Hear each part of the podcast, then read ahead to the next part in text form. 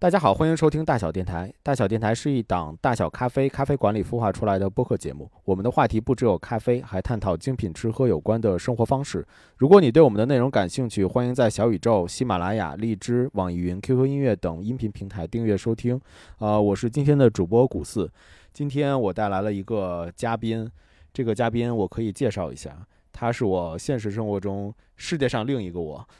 啊，对，可以可以这样说，是是的我俩因为长得非常的相像，所以经常在现实生活中被别人认错。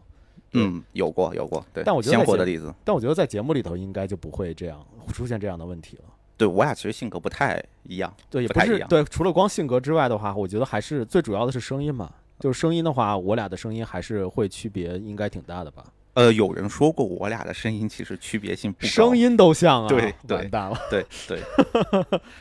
对，哎，你你你要怎么在节节目中来介绍一下你自己？就介绍我自己的话就很简单，八五后的中年男性，把我的年龄也暴露了，啊，没关系嘛，这个我觉得应该不是什么秘密啊，对不对？是也就差个二十多年吧。对对差个二十多年，对对对，就是八五后的中年男性，然后不是要别人怎么称呼你 啊？怎么称呼我？我叫古四二号，哎，要不你叫古庙吧？对我我这个是真的没有想好我应该叫什么，哦，那怎么办？那就这样吧，很正常嘛，那就啊还是叫微信名嘛，微信名？对我的哦微信名嘛。你对的微信名叫什么？我的微信名叫后半后半夜生物，后半夜生物。 哦，你你的昵称好长啊。是，所以就嗯嗯嗯，就对，叫对后半夜也可以，叫生物也可以， OK。嗯，大家好，今天的我请来的嘉宾名字叫做后半夜生物，他是一个八五后的中年油腻男性。是 暂时在这一期节目里边就叫做后半夜生物吧。好的好的，对对对，然后有可能因为因为你会后续也会在我们的节目里面去呃更多的来去呈现更多的东西嘛，我们嗯会一起、一起来聊很多关于啊、我们今天的这个主题相关的一些呃内容，所以的话后面等你想好了你的名字的时候，再再可以重新来公布一下，跟大家公布一下嘛。那就叫后半夜好了，我想好了，就这样吧，后半夜嗯，后半夜，嗯， ，OK，今天我跟感觉聊了一个是一个午夜话题， 我做过这种节目，对，今天我们后半夜跟后半夜一起，两个后 半夜，对对对，回到主题，对、嗯我们回到主题啊。今天为什么想呃，我我们想开启，就是从我自己啊，我们在其实我在和后半夜一起在聊天的过程中，我们经常我们之前是呃同事，然后后面的话我们也会多多少少的，因为都喜欢咖啡，所以会多多少少的会在咖啡馆里边相聚啊，聊聊天儿啊，聊聊大家的一些近况啊，就是、嗯，嗯对对对，骂一骂生活呀什么这一类的。但是就是在上一次的聊天的过程中呢，突然后半夜给我提了一个非常好的一个方向，然后我自己也觉得这个是一个挺挺有意思的一件事情，就是我们打算开启一个新的系列，当然这个系列的名字具体叫什么我还没有想好啊，可能就嗯不着跟急，。可以慢慢 想对对对对对，这个比后半夜可能还难想一点。啊，对，是的，对，但是呃，我其实思路就是非常简单，就是呃，我们能够看到，就现在的咖啡馆层出不穷的来去出现，同时的话，这些咖啡馆其实也有很多的一些主题性质的一些咖啡馆也都会，对对， 也北京也都就有会很多嘛，对对对，比如嗯女仆咖啡啊，呃，你为是什不么是你经常就去第一个想到的是女仆咖啡？我就们不我应觉该得想到正常的，应该是比如说日式咖啡，或者是那种美式的这种机车咖啡，或者是英伦风格。那你怎么会突然想到女仆风格的咖啡这馆？个这这个这个事儿我待会儿再回答。 好好的好的好的，没问题。啊对，就比如说啊，对，还有一些机车的咖咖啡馆啊，嗯我嗯，还见过有潜水的咖啡馆，有有就没问潜题，潜有水主题对的，还有对一些冲浪板主题的那些都有呃都有滑板主题、自行车主题。其实这些咖啡馆儿他们想要表达的其实是说，哦，我热爱某一项运动，或者是我或是某一热爱个什么文化。对文化，对对是我的，，我喜欢这样的一个文化，所以的话，我希望能够把咖啡馆作为一个呃社交的一个平台，或者是能够把这一类的一群人能够嗯聚集起在来，它有点像传统那种俱乐部的那种感觉。对对对对，并且这个咖啡馆有可能也变成了一个俱乐部的一个性质，它可能嗯，还对，会是的，去组织一些活动啊，对，定期的会有一些，比如说它的一些主题的特色活动啊，就像今天在七九八就有一个。哦，一个大型的一个机车的一个骑行活动。这样的咖啡馆其实也非常的有意思。如果大家喜欢这一类型的一些运动，或者是想要去接触的话，其实去到这些咖啡馆里边的话，都能感觉氛围的氛围满满。而且重点是跟老板聊，不要跟客人聊。对，所以从这个角度来讲的话，我觉得我们我们可以开启一个系列。这个系列是什么呢？首先就是第一个就是把我们做节目的，其实呃本质上是希望能够更多的把咖啡的文化去传递给大家嘛，让大家嗯更更加的喜欢咖啡，然后了解咖啡这样的。但是我觉得咖啡文化是什么呢？其实咖啡文化也是多元的，对它同时也融入了这样的一些，比如说摩托车文化呀，比如说像什么呃女仆文文化呀，对。就绕不开 了，是吧？这个话题就绕不开对，了。有有可能是我们下个系列哦。哎，这个我也熟， 这个我也熟。对，你看吧，所以你要对好好起一个名字，你好的这好的以后写着呢。 对，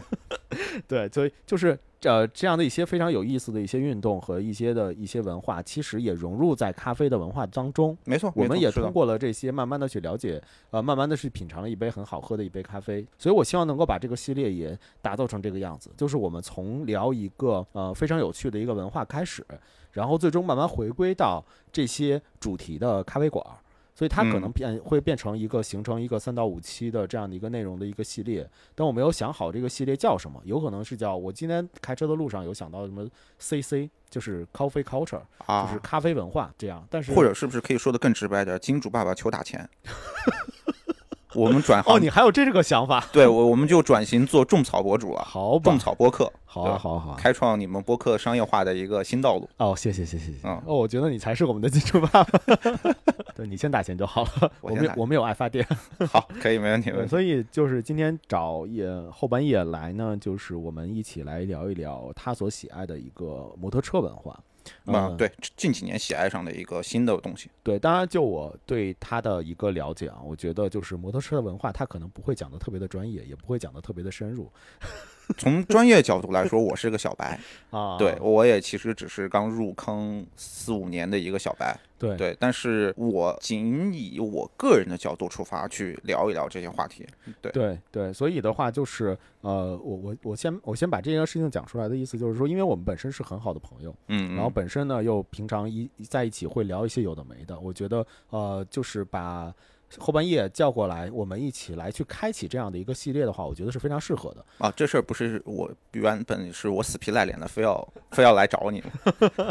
没有，我们把我们在节目里边就把这件事情去聊得更加的圆润一点嘛，对吧？好的对吧好的好对的吧？好好的了，我回来要回到主题，呃，女仆主题的这个事情上。啊，为什么会你为什么会第一个想到就是女仆呢？就我觉得，其实后半夜他本人本质上本身啊，嗯其实有很多的一些兴趣爱好，然后可能每两年都会换一次兴趣啊，爱好。对我我我比较精分一些，对，对对对，我来到今今天我们是在后半夜的家里面来去来，我刚进到门的时候，哦，看到限量版的帕拉丁嗯，的呃鞋鞋子啊，然后对，然后他在我们在翻找，就是看看有没有那个监听耳机的时候，对他先给我拿出了噪音乐、噪声乐队的一些 CD，然后我觉得哦，这是我最近特别喜欢的一个音乐，对对然后对，紧接着就给我展示出了一本写真集，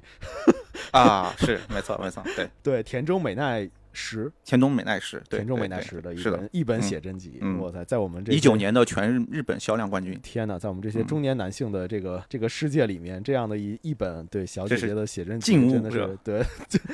就不是禁物了，就已经很长时间都没有就在完全没有接翻触看过这种东西对了，没有对吧接。触过这种东西。但是，但是它是一个正常向的，它是公开发行的，对对对正常向的，嗯对，对对对，只是比较性感而已。嗯对对对对，所以由此我才想到了，就是可能会有。就现在，他已经把我的一些思绪就已经带到了一些女仆主题的咖啡馆，要不我们就哦重新换个主题。其实就直接聊女仆咖啡 呃，是可吧能？也不太 行。但是国内因为疫疫情，就呃不不能说疫情啊，就是口罩事件这这些年来说的话，整嗯体这些其实倒了很多，所以现在聊可能不太是特不是特别的合适。 OK，那我们就嗯重新回到就是关于摩托车文化了。哎，我嗯记得你咱俩在成为同事的时候，你是不是就已经就后半段，你是不是是不是就已经开始买辆车了呃，也没有，其实有一段时间我不是去了广州嘛，啊？从广州回来之后，其实当时就是动了买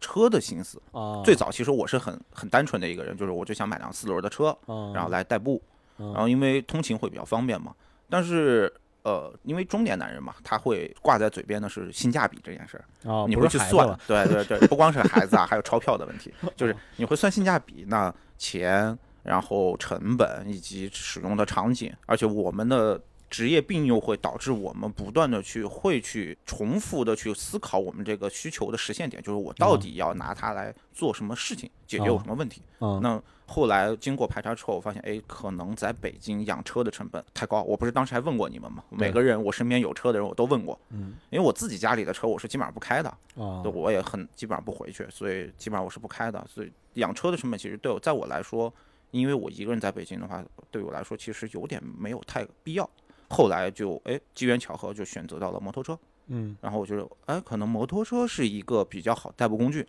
所以就开始收集资料啊、了解啊，然后最后定下来 OK，那我先去考本儿。哎，啊为什么我我我在想的是，为什么你当时没有选择，比如说自行车，或者是那 种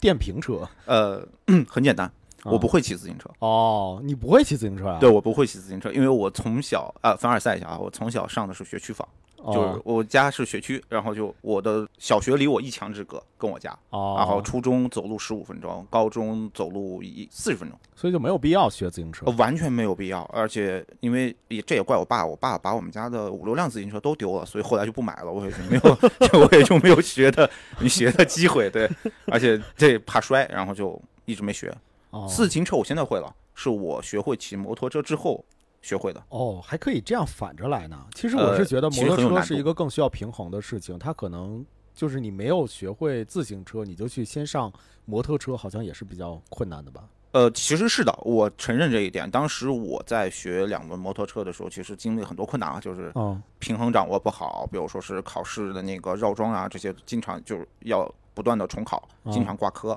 因为它不允许，它的规矩比较严嘛。在会骑自行车人看来，其实很简单，很简单，真的很简单。他们很多人练了大概二十来分钟就直接通过考试了，对我来说就特别难。嗯但是为什么我说我是学会摩托车之后学会的自行车？就是我先找到了这种两轮的动平衡的感觉，嗯，怎么去维持身体，怎么去保持动平衡。然后之后，因为自行车和摩托车最大的区别是，摩托车你只用拧油门就行了，嗯对自行车你需要蹬，你一对蹬呢就会破坏这个原有的平衡平衡，所以这哦个就对我来说就很难。对于很多不会骑自行车的人也很难。哦，这样对，所以是你反过来先掌握了怎么保持骑行起来之后的平衡感之后，再去学自行车去蹬的时候，你就知道怎么来协调自己的身体，找保找到那个平衡的感觉。哦，OK。呃哦，那你当时在去做，比如说我要骑摩托车的这个选择的时候，当时还有没有其他的一些选项？呃，比如说电瓶车，哦，电瓶。对，嗯平心而论啊嗯，为什么当时就把电瓶车直接取消了？嗯，就没有考虑这个选项。第一，每天上下班提个电瓶电池有点 low，、啊、对对，这是实话，实话就平心而论，就是实话就是有点 low。啊第二个是这些年不是由于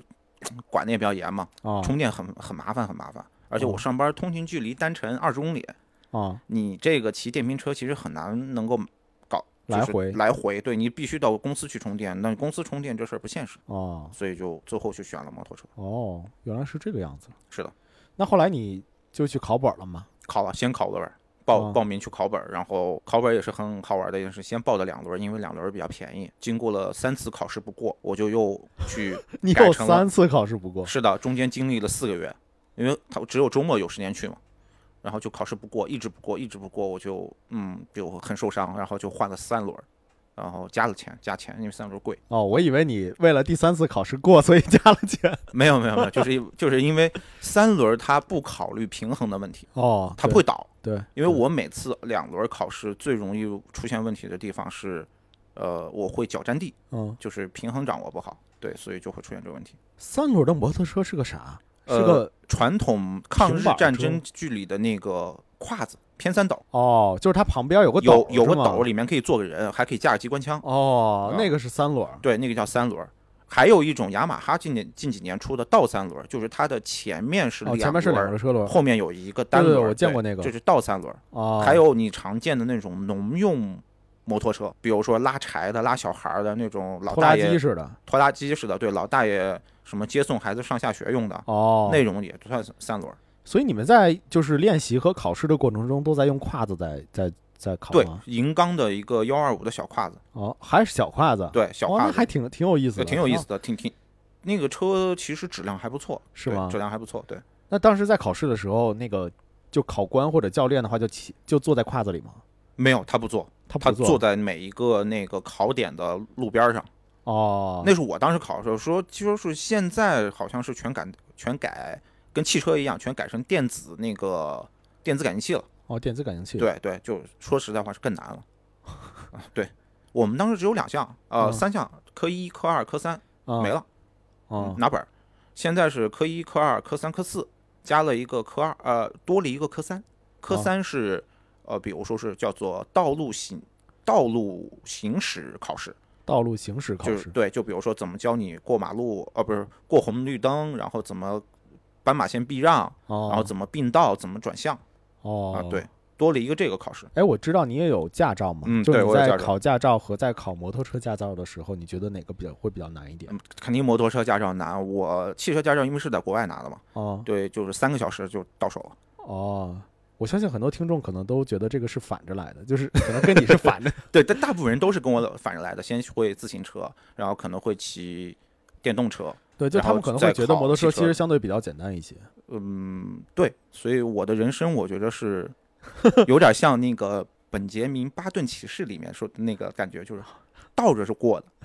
对我经常会在过去的年纪去干一些别人在年轻的时候就才会去干的事儿。嗯嗯就比如说骑摩托的这件事情，对就是骑摩30托岁之后才好开始的对，好像都是一些很多小年轻啊，为了耍酷啊。啊、对，大部分都是十八九炸街党，对吧？鬼火，就是这都是这样来的。我，但我是三十岁开始入坑，你中间的这个入坑的历程有没有什么好玩的事情？呃，就是挺好玩的啊。就是这事儿其实挺麻烦，就是刚才咱们不是聊了嘛，就是这个为什么选摩托车嘛。啊然后接下来就是，然后入坑的时候其实很好玩儿，我跟其实一开始跟选汽车一模一样，啊就是查，在网上各种查，啊！然后去查到底有什么车，然后有什么牌子，因为因为国内的情况跟国外不太一样，咱们由于特殊一些国情禁摩很多年嘛，嗯所以。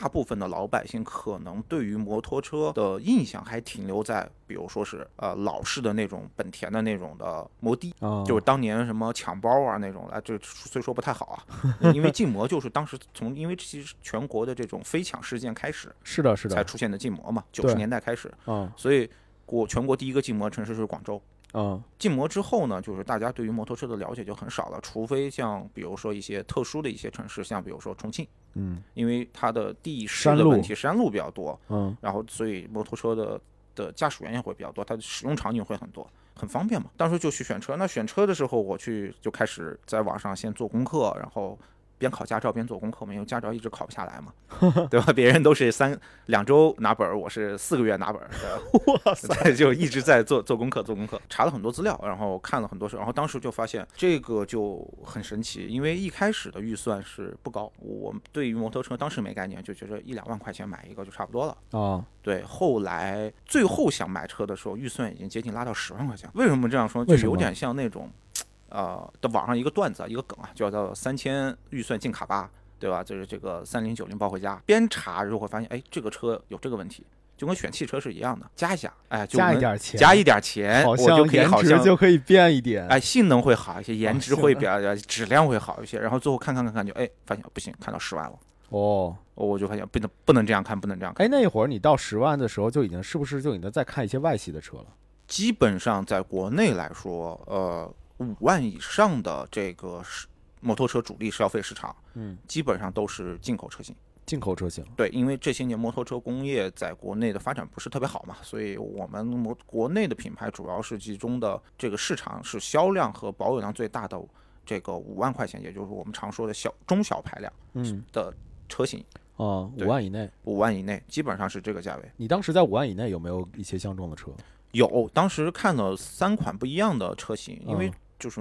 摩托车它分一些风格，哦，就不太一样的风格。比不一如样风说，格对，有什么大家常见的，比如说骑这个像台湾的台湾省那些大部分代步的人，他会骑一个小踏板儿，啊对，买菜啊、上班啊就很方便。啊，就是踏板车那个，对踏板车那种感哦觉，就是他们说你很机车哎，就是这个，就这种感觉，对吧？因为他们的应用场景很丰富。嗯那。还有另外一种呢，就是但我知道那种踏板车，其实它可能稳定性不是特别的好，而且尤其是在一些大坡的时候，因为有一次我们动力不足嘛，对吧？对，因为有一次我们去呃台湾的那个叫叫台南的一个一个岛上面，花莲嘛，花莲那个方向嘛。对那个方向，那个方向在那个海边儿去玩的时候，他就在介绍说说你们一定不要去租机车，就因为想到去台湾就应该啊，就可对，以环岛，对对，环对岛要骑个小小对机车我什么所有的朋那样友都多在那爽摔过，对哼着旅行的意义对啊，对就对觉得这啊这人生真的就顶天儿了。因为你们不会骑啊，对，但是但是那个地方恰好有一个大坡，嗯，就是是特别特别陡的一个大坡，且紧接着啊就是一个急转弯，所以他们说你们一定不要去租那个机车，就是因为每一次租机车的人在那个大坡里面，就是刚开始你你没有没有真正的在他们当地去骑过的人，嗯，你去骑那个大坡的时候，就是每一次绝对会摔，对而且摔的话，那那轻重程度可就不一样了，就因为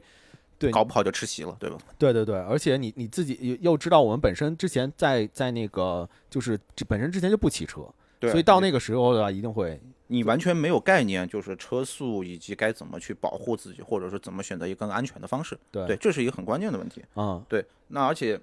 在选车过程中会有一个很，因为我是天秤座嘛，纠结，啊而且又看颜值，啊不好看的车我绝对不要。啊所以当时就选了几个方向，比如说是街车呢，由于它是构造件是基本是裸露的，就是机械纯机械，比如发动机啊，然后什么减震啊，这些都是能够直眼就看上去看见的。嗯那有点像卡丁车，哦就是汽车里面如果去类比的话，就有点像卡丁车的感觉。哦，那这种感觉就会让你感觉啊，好像很方便，嗯很很小巧，很方便，而且很好骑，但是感觉颜值上差。所以街车是那种，就是呃，我在形容一台车的时候，就是它的胸部，呃这个车车对的胸部是一个包裹起来的，其他的都都是外露的，就各个钢管啊什么的，全部都是外露的，对，那个没叫错街车是吧？那类似于像街车，对它的车架是、呃发动机，然后以及比如说它的减震都是直直接直观就可以看到的，哦，包括什么水箱啊这些部分。嗯，而呃仿赛呢，就是叫做为什么叫仿赛啊？它就是仿的赛赛车专用赛车，哦，类似于什么呢？比如说摩托 GP，就是摩托里面的最高级别的专业赛事，嗯它跟对等对标是 F 一。嗯，那 F 一的赛车你看到它是有全包裹的这个气动的这个外壳的，对，纯空气学、动力学。嗯仿赛呢，就是在这个摩托 GP 空气动力学的这个基础上下放，嗯，变成民用版。它有哦一个把街车外面罩上所谓的这个外壳，哦呃，调教呢个别可能不太一样，但它这就是仿赛了，哦，看上去比较帅，但是骑行姿势也不一样。哦在摩托车领域里的叫骑行三角，就是你的坐姿会不太一样。哦，就跟开车开，比如说是开法拉利、嗯开跑车和开 SUV、开家用车，嗯坐姿是不一样的，一个是躺着的，啊一个是坐着的，啊另外一个是一直跟坐轿子上一直颠的，对吧？越野的那种就一直颠嘛，对吧啊？哦对，这这种感觉。然然后另外一个还有就是复古，嗯它复古其实就是类似于像。呃，你们经常看到有两两个分类啊，一个是哈雷，哈雷大家都知道的美嗯美式那种，就是对都在吊着，终结者里面的，叨啊叨叨叨叨，对吧？这种感觉，脊椎一定啊，会对，比较大好瞟说话听不见，你 说啥那种感觉，对。然后另外一个就是，人也不说话，人家就就呃对拿对对墨对镜一瞪你，你就知道怎么对，回事是 了，对，满脸的那种冷漠脸，对，冷漠脸，对，冷漠脸。然后后，然后，但我不太喜欢这种感觉，因为嗯本身呢，我觉得那玩意儿太吵。然后就看英伦的那种英式复古车，最后挑了几款，最后最后的特别好玩，车定下来了，然后准备去看试车了，所有车都看了一遍，嗯，三个候选车吧，最后选了一个什么呢？选了个仿赛，就是保有量最高的。后来我醒悟了那一刹那，我觉得第一辆车应该买一个。颜值保最高的。颜值基础上，然后买一个质量最靠谱的。哦，我我怕麻烦，我特别不喜欢去，比如说今天呃这有小毛病，明天那有小毛病，经常会去要返修啊，对这个很很烦，因为我是来通勤代步的，啊，很很麻烦的。明白。对，所以最后就选了那个豪爵铃木的呃 GS 叉二五零，这个骑摩托车人大家一听就知道了啊，嗯就保有量最高，新手神器，去年一年在全北京卖了两万辆，这它个车型。它是它是大概的价位就已经超过五万了，是吗？没有，它的价位当年我买的时候是三万二，三万二。对，三万二，现在降价了，变两万八了。哦，对，这是一个什么牌子？豪爵铃木是豪爵铃呃日木。本铃木车厂和咱们国内豪爵合资的车。对它，不管是在做工，因为它发动机是来源于铃木的技术嘛，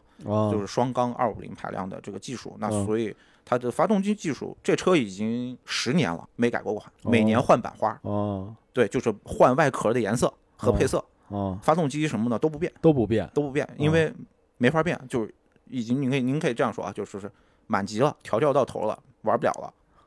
但这车是什么呢？出了名的皮实抗造，没有小毛病。哦，而且豪爵铃木的做工在国内来说是质量是很很上乘的，因为很贵。二五零排量的车基本上的国内的市场行情均价，我们拿一个均中位数啊，均价来说，基本上一万六，它卖到三万二，哦，就顶到天花板了。基本上这个价位可以上一些国产牌子的四四百 cc 排量的车了。哦，所以还是一些就是国外的一些技术会相当对，地合资嘛哦厉，害就一跟些早些年咱们的汽车品牌是一个道理嗯嘛，对对吧？东风日产对吧？那你再去选选这个仿赛的时候，就别的你是怎么，就是为什么没有选择他们呢？比如说像复古、像哈雷那样的，你我觉得呃你这哈个雷太调儿贵应该也起到起得了那范儿了对，哈雷太贵，就是超预算了，啊，都超看了都超看预了算啊，什么宝马、杜卡迪都看了，啊？呃，太贵，全部过十万了。那这个是我觉得第一辆车是不考虑的，因为当时没想那么多，就想找个代步工具。你那一款车是什么色儿来着？哦红，的当是时吗我买的是那年特别流行的叫做 GP 蓝，就 GP 是蓝就是宝马的不是那个铃木车队 GP 摩托 GP 车队的厂队的那个配色，哦，就跟法拉利的红色是一个道理，它是一个蓝色，所以买的那个颜色。呃，结果第二年就不流行了，第二年变成黑色了， 今年好像又变成黑金色。哦，，对对对，所以它颜色一直在有变，它但每是年都出新的颜色。哦，其实它本身的这些配件儿啊什么的什都没么有发动机、车架，包括所有的这些技术是基本上都不不不不不换的。哎那你在上算上手啊，还是上上脚啊，还是算上屁股呀、反正就是你你在上这个车的时候，你觉得怎么样？就骑起来感觉重重。哎，它跟你们在考试的时候所用的那个车的感受肯定是不一样的。不一样，考试时候的车呢，你啊街可以车对街车，它是一个本田，就是一基本上北京的驾校都用的是本田的车，啊本田的一个幺二五的一个神车，啊对，我们叫神车对啊 CB 系列的。呃，那个车呢是国产的，呃，他们一般用的是新大洲本田的。新大洲本田。对，因为本田在国内有两个合资厂，一个是新大洲本田，一个是五羊本田，哎，但他们标是不是都是 Honda 对，都是 Honda，啊？但是它会国内的这两个合资厂呢，它只会用本田，哦它不会用 Honda 标。哦，它只写着本田两个。对对对，你像我现在这辆车是本田的嗯大贸车，它就上面会写 Honda，哦它是有那个梦想之翼。啊小的那，个对对好对，像我就梦想说之他们翼好像标都是那个对带一个小小梦想之翼，然后对写着对，一但是个合资 Honda 车的是基本上是不能有这个的，哦对，它只能用那个画上去的那个梦想之翼比较大，它不能用 logo。哦这样对，这是本田厂的要求。哦这样有个就区跟别咱那个思域嗯也有两、两种嘛，一嗯种是红标的，一种是普标的嘛。红、嗯红标思域就是原厂的那个性能车嘛。你你所以你你在选第一辆车的时候，我还有一个问题，就是你在选第一辆车的时候，是会去店里面去实体的去体验一遍吗？还对是我说会去看实车，哦这些进口的车也会在实体店里面会有一都些有。其实这些年的国内的骑行环境在变好嘛，因为整体来说，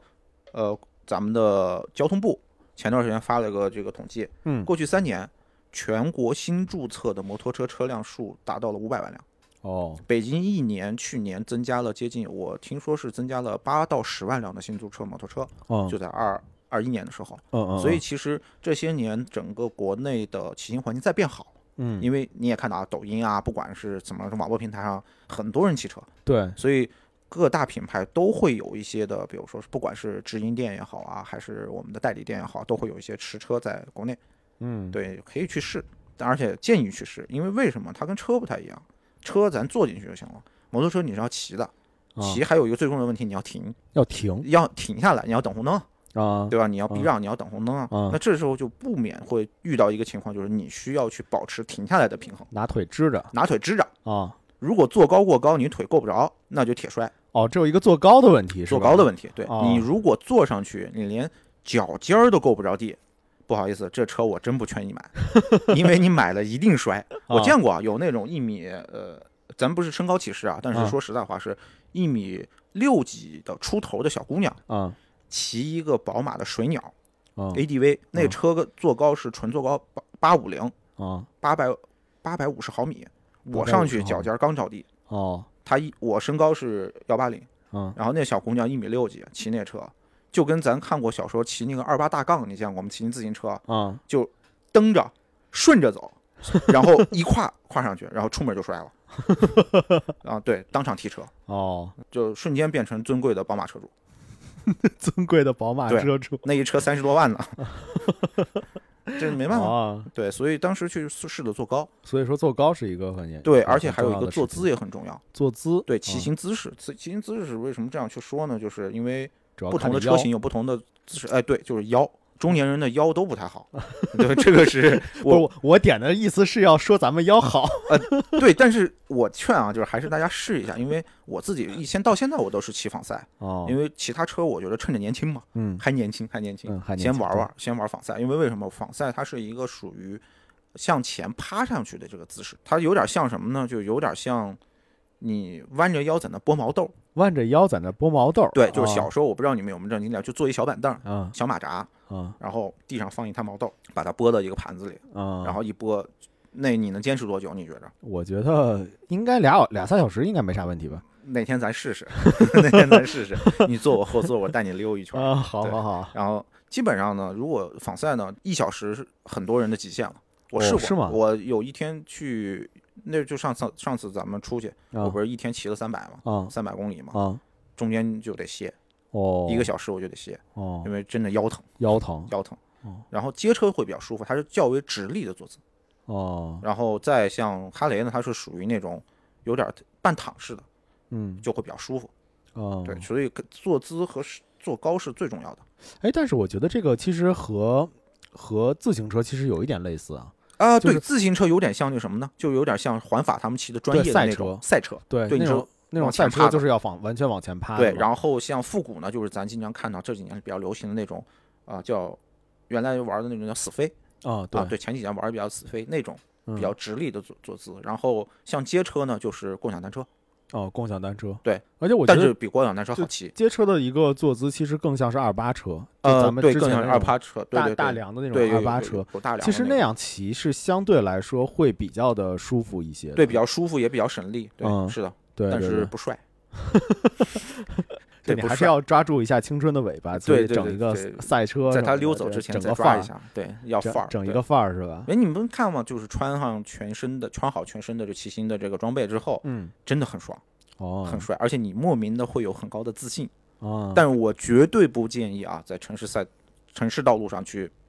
超速或者竞速，哪怕你有很好的装备。你所谓的超速是呃这个规速定度限要速，规定限速是多摩少托车也是机动车，啊？我们哦要所以它跟遵守那个像比如说机动车是不是八十对迈以五下十、的？八十，然后一百二、一百都是有有哦，它跟一机样的嗯动车的这个我们要速度遵限制是守一样的全部的四轮机动车的所有的哦，这个，包括咱北京单双号线嗯限号嗯也是一样的。那天我有一天早上上班忘了，没嗯看，我就骑着出去了，结果四环辅路就被叔叔摁那儿了 然后我慌了，我不知道为啥。啊叔叔看我一牌一牌照说，哦，今儿你进行啊。我一打开，我说我我实在不好意思，忘了忘了忘了，没没注意。意。对，哦所以你们也有这种限号的这种情况我们也得单双号限号哦。对，哎，那你要被叔叔摁那儿的话，你也得交二百块钱吗？交了，也是二百是吧也？呃现在不是一百了吗？一百了一百了，降价了。哦，但扣分儿是吧？你们也有分儿是吧？也有，而且对，这还有一个很好玩的事儿，就啊是摩托车驾照和汽车驾照，嗯如果你有两个驾照都有啊，嗯，就是共用十二分儿。共用十二分儿啊、对，咱咱不就只有十二分儿吗？哦，对，它就共用十二分儿，就是摩托车也扣，汽车也扣，然后呢，就只能就只有十二分儿扣，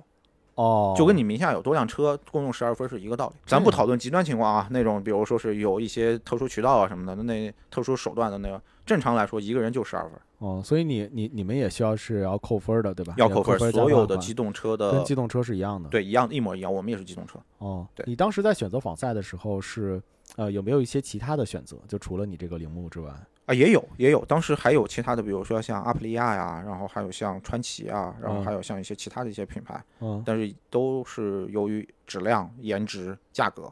输给了这个铃木这款车。哦，这款车卖的好也是有道理的，对，除了贵，贵就是它的缺点，当然也有点肉，肉是什么意思呢？就是它车重，嗯这车干重二百二百公斤嘛，二二百公斤啊就一百八十公斤，哦好，我记得好像是这个这个，它基本上赶上一个我现在这辆车了。我现在这辆车也才二百公斤，所以二五零排量车其实已经比较重，所以会导致它的动力上会稍微弱一点。但这个动力弱可能开车人没什么概念啊，大概说一下，它的零百加速是九秒多。零百加速是九秒多，叫起步肉是吗？意这思这对这在摩托车领域只是肉。我现在那辆车零百加速三秒，哦 哦，这样对比那确对实对是对，有是一点你肉就你啊可以理解为一个是一个是对吧，买菜的这个丰田，啊，另外一个是大牛，对吧？这个是两两个概念。这样对，而且它极速会比较低，它极速只有一百二一百二，对，然后就断油了，就你再给油就加不上来了，因为是国内要求嘛。 OK。对对，你那会儿那个颜色是相当于你刚才在讲，就是那年里对面最 GP 流它的那个厂队的最颜比色较明明明显的一个颜色嘛。我对不对我个人来说觉得比较好看，嗯，对，好看，好看。好，这个好看体现是在就是你你骑出去之后有没有人跟你搭讪啊，或者是有没有人跟你有过什么就是交流啊这一块儿？有都会问哥们儿，你这车多少钱？然后我数数三，只因为吵嘛，听不见大家说什么，就只比划三个指头，啊，三万。人家说都摇头，真不划算。有三万块钱干啥不好？为啥呀？这就个觉不得是颜值偏高贵又是什偏么贵入门神器吗？而且你会车看见看到街上到处都是哦，撞车的几率，就是不不我不是说那个出事故那种撞车，啊就是说是同款车特别特别多。哦，因为那一年这个板花是最热的，而且这个车型到现在都是新手保有量里最高的。所以咱其实刨去那种就是平常纯日行代步的踏板车啊这些的，对，哦你在骑的时候有没有什么一些好玩的事情发生那就可多了，啊？那那真的就可多了。比如说呢？比如说是因为咱们道路交通法要求骑行摩托车必须戴头盔，啊所以你买完车了之后，就是买车同时你就会开始看装备，它啊跟开车不一样，开车咱无非就是贴个膜，加个脚垫儿，嗯然后弄个什么杯架，嗯，安全带上套个那个什么防防磨套，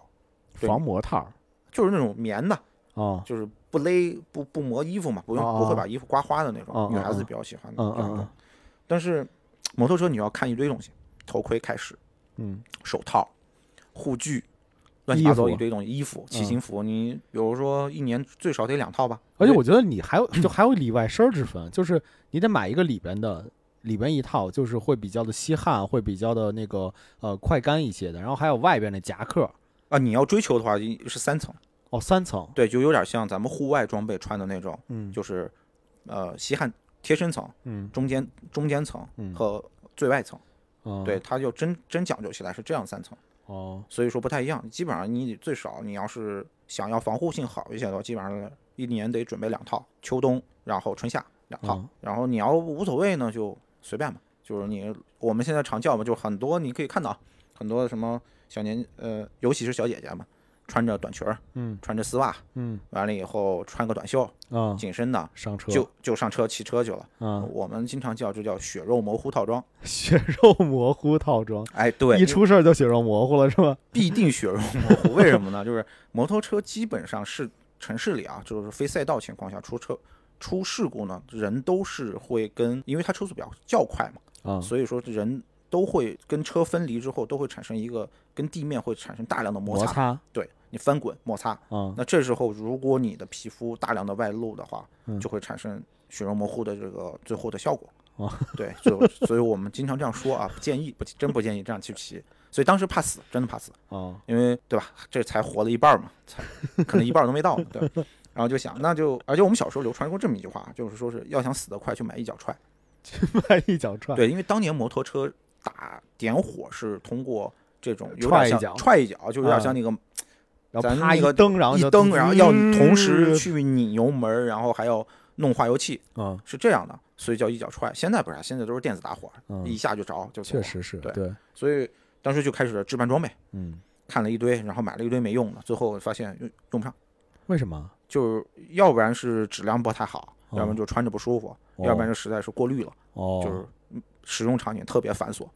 比如说那个我买过最搞笑的一个叫做皮裤，皮裤呃，不是汪峰穿的那种，啊，就是那里边也套秋裤就是你里面可以正常穿你自己的衣服，啊，然后呢，它是那种像围裙一样粘在腿上的，哦，就后面全部是开口的，有点像篮球里的出场裤那种感觉。哦哦哦，我知道，对，我它知是后道面全部粘在一起，干嘛呢哦？保暖防风用的。保暖防风，对然后等你到了地儿之后，哎你就可就以是全啪部也往下一拉，对，一裤子拽就，然后就脱下来裤了子。就脱掉了对，。一看自己里边裤子没穿呃，一般不会，因为 冷。对啊，，对，因为冷买嘛，买了之后就发现用不着，为啥呀？太丑了。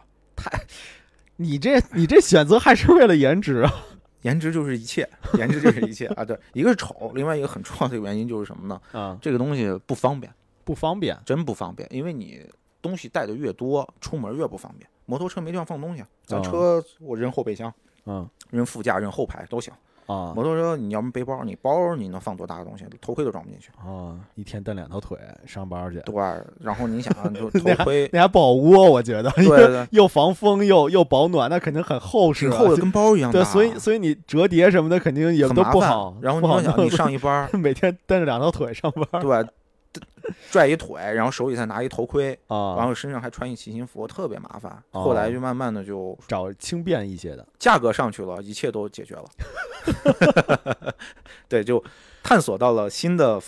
玩法。对，玩法就是说是一步到位，一步到位，哎，一步到什么位意思，对，买就个是连体衣连体衣不方便嘛，就是买贵的，哦，买贵哎，的就是买它顶级品牌的那种日常骑行服，哦就是一贵是贵点儿，但是基本上这一套你买完，就跟咱户外界你买一套始祖鸟，啊，基本上到头了吧？嗯那个硬壳就你也就不折腾了嘛，嗯，我就对买了这么一身儿。哦，对，哎，我我我特别想想了解一下的，就是我们我们就不用说不用去列举那些高端的一些品牌是什么了嘛，啊毕竟那些品牌的爸爸们也都没有给我们钱，对不对？对对对对对，咱不提不啊提对他咱们。们不提不嘛，提我他们们其对实就是，而且这些高端的，其实大家自己在互联网上去找就 OK 了嘛。我们啊对其对实对只很容提易嗯说，就是它为什么好，或者是说，比如说它在你实际在穿的时候啊，就一个是说啊，我我穿出来之后很显范儿，对吧？这一看这个 logo 可啊，能对对，就觉得颜值什么的咱对先不可说，能对，可能就不那是一附样。。加的，那是附加的对那些品牌价值嘛，溢对对溢价对嘛对，对那些是品牌价值。那它真正有哪些？比如说，它确实是轻薄，它确实又兼顾了轻薄，又兼顾了保暖防风，它会不会有这样的一些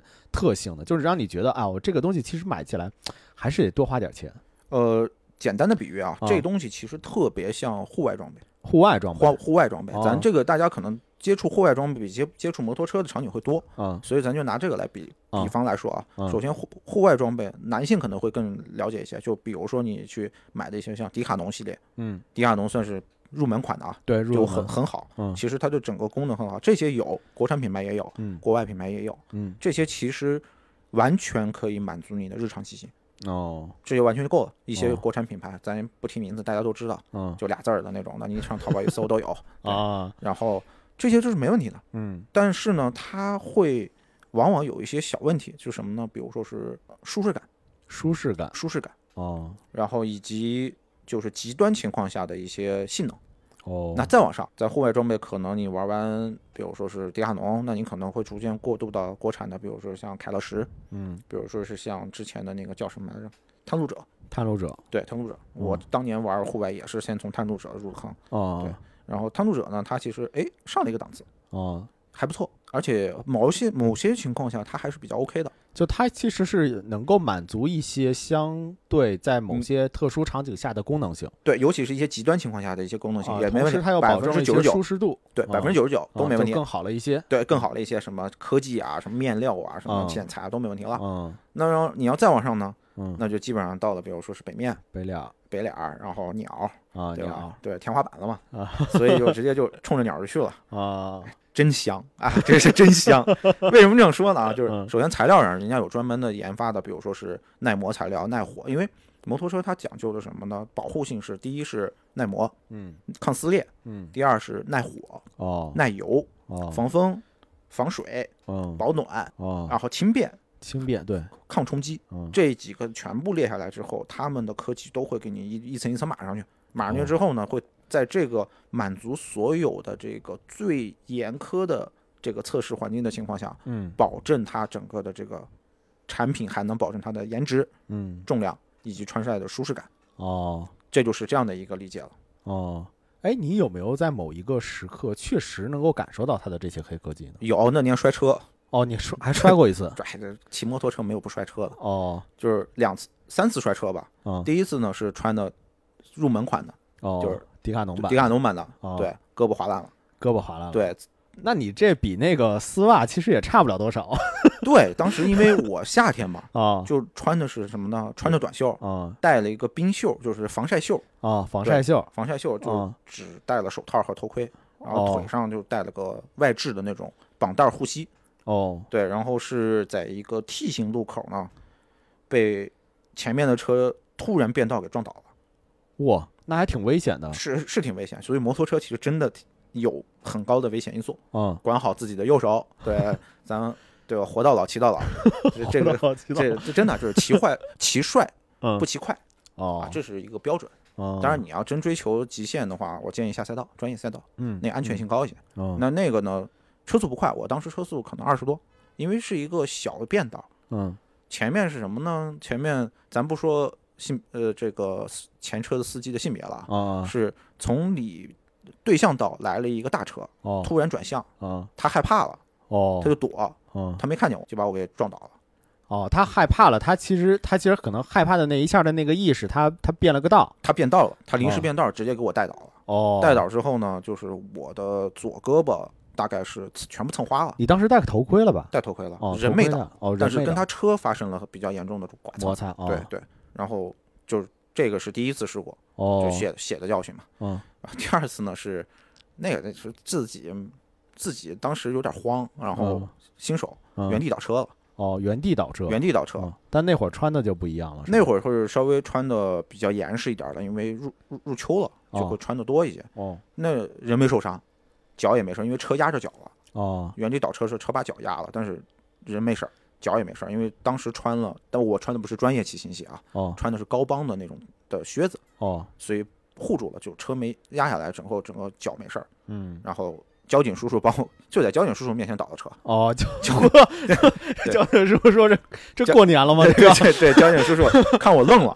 对而且没有我车，我这个 KPI 好像也没有这个摩托对，车，而且没有车撞 我，是啊我当时是其实不太熟练，哦是前车突然急刹的时候，哦我也急刹，哦然后没保持住平衡就倒了。这个是哦在新手里头特别常见的，哦就倒车了，然后就就人人没啥事，叔叔给我扶起来，哦，我师傅就还给你扶起来了，对，给我扶起来，问我是有事儿吗？我说没事儿，然后我就修车去了。哦对然后第三次呢是。呃，已经比较老手，已经换了第四辆车了。哦，第四辆车对，这次就现在这辆车，这时候装备其实也也都不一样了，对，是哦吧？就已开始哦经往就是全套顶级鸟了，对对，鸟那个级别了，对对，从从头 到脚全部。啊，对然后是我记得特别清楚，是前年的十二月三十一号，嗯十二月三十一号年底对，就是跨年那天。啊那段时间北京有点冷，我都已经半个月没骑车了。啊我那天说我说不行，我怎么着今天也要骑车，啊要跨个年，嗯然后就上车了，就出去出门了。啊！然后呢，就所以你的预期当时是说骑着车去跨年是吗？就骑着车要过那个点儿没十那天早上其实是上班儿，哦，早上上班 儿哦，就就想骑个车就想骑个车，我就不想打车了。今年我嗯就一定要在今年的最后一天把车骑了。啊就走了，走上上路了。这当然说不太不太对啊，啊我走了五环，啊，走走路五环哦对，这个是不允许的。对对对，待会儿咱们再细聊啊，为啥不允许？然后呢，我就在五环主主张走，因为早高峰五环很堵，我又我又违规了啊，叫做溜车缝，哦，溜车缝溜车缝算违规吗？我现在看到好多人都溜啊就是为了保证你们节目的这个正能量啊，啊，正能量不允许，哦国内的交通法是不允许溜溜车缝的。哦，在这样国外来说的，像美国啊，呃，有几个州也是不允许的，有的州是允许的，像在英国和法国是允许的。哦就是你在前车车速明显，就是车主车道的车速明显低于，比如说二十迈嗯或者三十迈的时候，嗯你是允许从两个车道中间的这个车缝前行的。哦国内也是不允许的，哦但是那你早上堵嘛，嗯就是对，所以就溜溜车缝了。哦溜车缝的时候呢是，但我溜就是，除非你整个这条路堵死，对咱大家就是基本上大家都玩手机，边玩手机边往前孤勇那种嗯感觉的时候，我才去嗯溜车缝。今天早上有点着急，就骑的有点快，大概五十多迈。那下还不是溜车缝，我是溜完车缝往主道并进来了，结果旁边有一辆后面过来了一辆出租车，我不知道他为什么是突然变向，因为他的临右向车道没有任何车，没有车变道，哦前面也没有任何奇怪的行为，就是哦突发事件，哦他就突然往左打了一盘子。哦可能保持第着一状态刚给他派了个单嗯他车上有人，啊，车上有人车上有人，啊因为哦早高峰嘛，然后哦他就突然往左，突然变道哦，把我直接撞飞了，哦就撞飞了，就是大概撞飞了撞飞了，因为我是他超过我之后突然往左变道，哦就相当于一个标准的美式截停，哦，我没刹住，因为当时车速有点快，五十五十五十多公里，我就撞到了他的驾驶室的那个侧门上，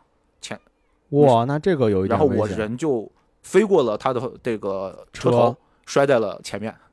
哇，那这个有点危险啊！对当这时个我我摔懵了，其实那下真的是摔懵了。对啊，而且你你是你是整个从他的车上飞过去了，对，这在摩托车就是骑摩托车人叫嗨塞， 嗨塞对，就是飞起来了，对，哦 嗨塞，这嗨是塞伤害最高的一种摔车方式。哦，而且而且这个时候最好是别他旁边再有一辆车，，对对对，他旁边是的如果再有一辆车的话，你那就这么二次碾飞压过了去，对吧？二那次碾那压再有一辆车过来，是的，那是的，那咱俩今儿就别聊了。也可以聊，我来找你嘛，我回来找你，对吧？也是可以聊的。 对，哎 呦，然后啊就摔出去了，但是我人一点事儿都没有。结果啊，先说结果，啊我人一点事儿没有，只不过就在家躺了两天，哦，就是没断，骨头也没断，嗯身上就有点淤伤。哇，对，就有那点这个淤伤保护性还真的挺对好的。这个我是当时，但是我回到当时起来之后，我懵了嘛。对，那个司机下来说：“你怎么不看道儿？怎么就直接撞过来了？”嗯我都没跟他，我都没跟他较真儿。我嗯，说：“你先等等，我先缓 缓。”而且那一下特别特别崩溃，是什么？我摔出去之后，我爬不起来，我爬不起来。然后他你过了一能会儿说话吗？能说话哦，你意能识说是话是清醒吧的？就意是识是清醒的。对，就是就是懵了，而且疼，真疼。哦，因为他我是侧身摔下去之后，整个右半的这个肋骨嗯全部着地，哇，然后然后就摔得很疼。然后我说：“你先别跟我说话，然 后缓缓。”缓了大概得有三五分钟，嗯起来，啊我跟他说我说怎么怎么说？嗯他说要不然各走各的，啊我，说不行，